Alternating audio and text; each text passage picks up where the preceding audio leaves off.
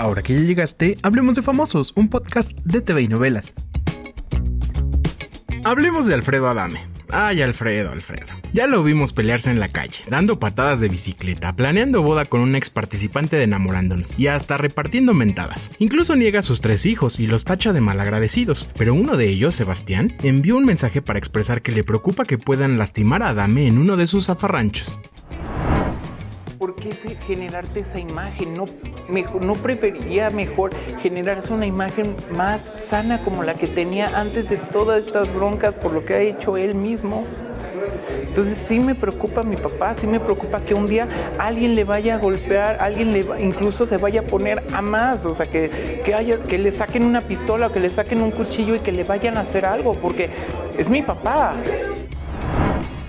Hablando de Alfredo Adame, pues resulta que ahora hasta se dice que tiene un romance gay con su manager Fernando Ramírez, quien de hecho es su roommate. Ambos se burlaron de la situación y Alfredo asegura que sí prepara boda, pero con su novia Magali Chávez. Ya fueron a cotizar en una hacienda y planean un banquete para 300 personas. Escucha lo que dijo.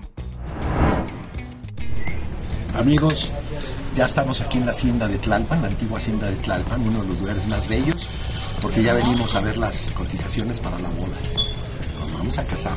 Por eso estamos celebrando. ¿Eh? Se nos dije. Y mientras le das seguir a este podcast, te cuento que Angélica Vale nos contó en exclusiva que ahora que volvió a la televisión con Tu cara me suena, le ha resultado todo un reto organizarse para cumplir ahí y como mamá. Nos contó que duerme en los aviones porque de otra forma, en sus palabras, sí que está canijo. Checa todo lo que nos dijo en tvinovelas.com. Yo soy Pepe Rivero y te espero a la próxima cuando hablemos de famosos.